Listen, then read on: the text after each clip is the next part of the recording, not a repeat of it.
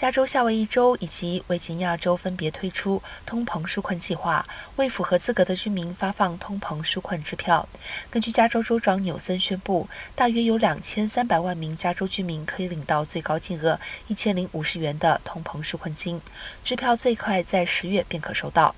今年年底之前，渴望完成百分之九十五的支票发放，发放形式为直接存入或透过 Money Network 发送到签证卡。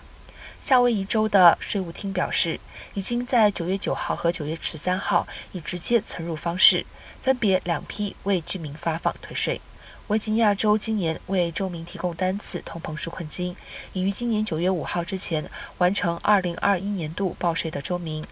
十月三十一号之前将收到直接存入或维吉尼亚议会寄到的纸本支票纾困退税。